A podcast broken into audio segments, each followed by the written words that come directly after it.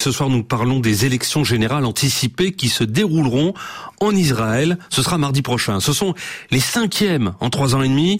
Première question donc, Bruno Darou. Ce scrutin permettra-t-il au système politique israélien de retrouver un peu de calme et de sérénité? Eh bien, malheureusement, la réponse est plutôt non, même si chaque élection peut réserver son lot de surprises.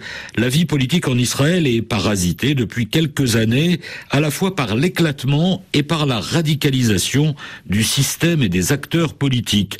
L'éclatement finit le temps où travaillistes et conservateurs du Likoud faisaient la pluie et le beau temps à la Knesset, le Parlement israélien. Aujourd'hui, la gauche traditionnelle est en difficulté. Le Likoud reste le premier parti, mais de façon beaucoup moins dominante qu'auparavant.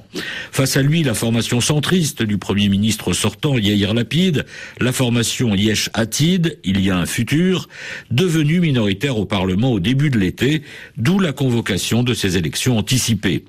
Et puis, en coalition avec les uns ou les autres, selon les circonstances, il y a les partis religieux ultra-orthodoxes, les formations ultranationalistes et les partis qui représentent les Arabes israéliens. Et à cet éclatement s'ajoute la radicalisation des hommes politiques, et cela même au centre. Oui, on est très loin des années 90 lorsque l'esprit des accords d'Oslo faisait qu'une bonne partie des Israéliens étaient prêts à une solution à deux États avec les Palestiniens.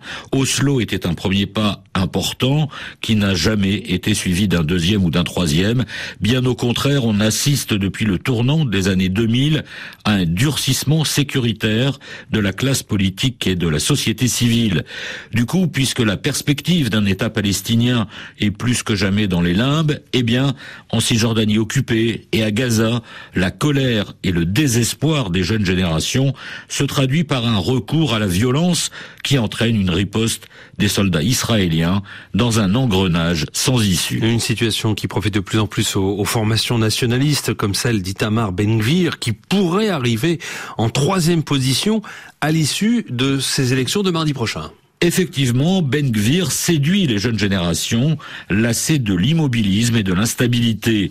Il n'hésite plus à dire qu'il faut occuper définitivement la Cisjordanie pour en faire une partie d'Israël après en avoir chassé les presque 3 millions de Palestiniens qui y vivent au milieu de 500 000 juifs reclus derrière les grillages de leur colonie.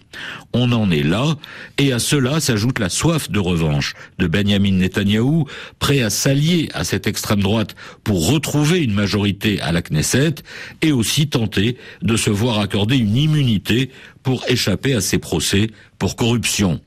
Face à lui, Yair Lapid espère tout de même l'emporter avec là aussi une large coalition à l'exception des partis nationalistes. Alors l'un de ces deux blocs parviendra-t-il à former une majorité à la Knesset? Ça s'annonce, hélas, une nouvelle fois très compliqué.